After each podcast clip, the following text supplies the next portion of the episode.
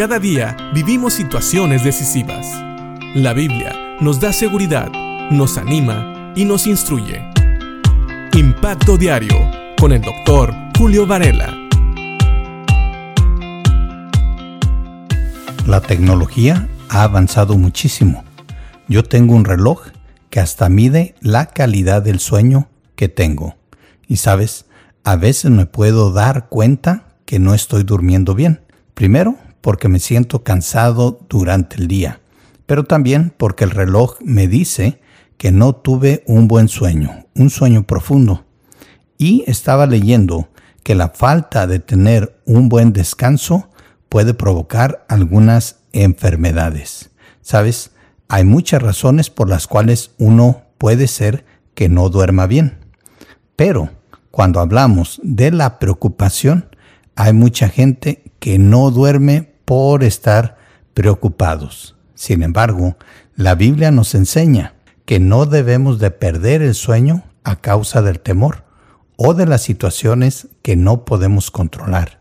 Fíjate bien lo que dice Proverbios en el capítulo 3, del versículo 24 al 26, hablando precisamente de por qué nosotros como creyentes, como hijos de Dios, debemos de tener un sueño tranquilo. Claro, estoy hablando cuando no hay problemas de salud que te eviten tener ese sueño profundo. Fíjate bien lo que dicen estos versículos. Puedes irte a dormir sin miedo. Te acostarás y dormirás profundamente. No hay por qué temer la calamidad repentina ni la destrucción que viene sobre los perversos, porque el Señor es tu seguridad. Él cuidará que tu pie no caiga en una trampa. Estos versículos realmente nos hablan de por qué una persona que está en las manos de Dios, que es un hijo de Dios, que ha aceptado a Cristo como Señor y Salvador, realmente puede dormir tranquila. La seguridad de cualquier hijo de Dios está en las manos de su Señor. Él, dice el versículo 26, cuidará que tu pie no caiga en una trampa. Sabes, Dios está en control de todas las cosas y Él en su palabra promete que va a estar con nosotros. Específicamente nuestro Señor Jesucristo dijo que Él iba a estar con nosotros todos los días hasta el fin. Por eso, podemos ir a dormir sin miedo. Yo sé, y lo he experimentado, el hecho de que hay muchas cosas, muchas variantes en la vida que a veces nos hacen temer qué pueda pasar en el futuro.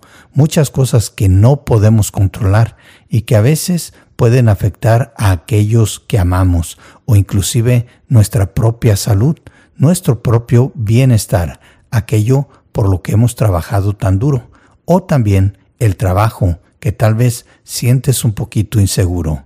Hay muchas cosas de las cuales podemos hablar y podemos pensar que son suficientemente malas para quitarnos el sueño. Pero sabes, aquí nos dice que podemos acostarnos y dormir profundamente, porque la seguridad de nuestra vida está en manos de Dios. Dice el versículo 25, no hay por qué temer la calamidad repentina ni la destrucción que viene sobre los perversos. Recuerda, el hecho de que eres un hijo o una hija de Dios hace la diferencia. Sí, no está diciendo aquí que no podemos pasar por cosas malas, pero nunca va a ser lo mismo pasar por cosas difíciles cuando eres un hijo de Dios que pasar por cosas difíciles cuando no eres un hijo de Dios. Es mucha la diferencia. La esperanza para un hijo de Dios siempre está ahí. El hecho de saber de que Dios, un poderoso gigante, el creador de todas las cosas, el Señor del oro y la plata está con nosotros, eso nos debe alentar. Eso nos debe de traer un sueño reparador. Claro, vuelvo a decir, cuando no estamos hablando de que no podemos dormir por causa de la enfermedad. Pero aún así, aún si estás enfermo, puedes orar y dejar tu vida en manos de Dios. ¿Y por qué no? Dios tiene el poder para sanarte si Él quiere, pero también para darte una buena noche de reposo, aunque tal vez no te sane completamente.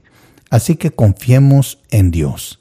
Dios hace su voluntad y Él está en control de todas las cosas. Así que como dice el versículo 24, puedes irte a dormir sin miedo. Te acostarás y dormirás profundamente. ¿Por qué? Porque el Señor es tu seguridad. Él cuidará que tu pie no caiga en una trampa, porque siendo hijo de Dios, no debemos de temer la calamidad repentina ni la destrucción que viene sobre aquellos que han rechazado a Dios y a nuestro Señor Jesucristo. Piensa en esto y que Dios te bendiga.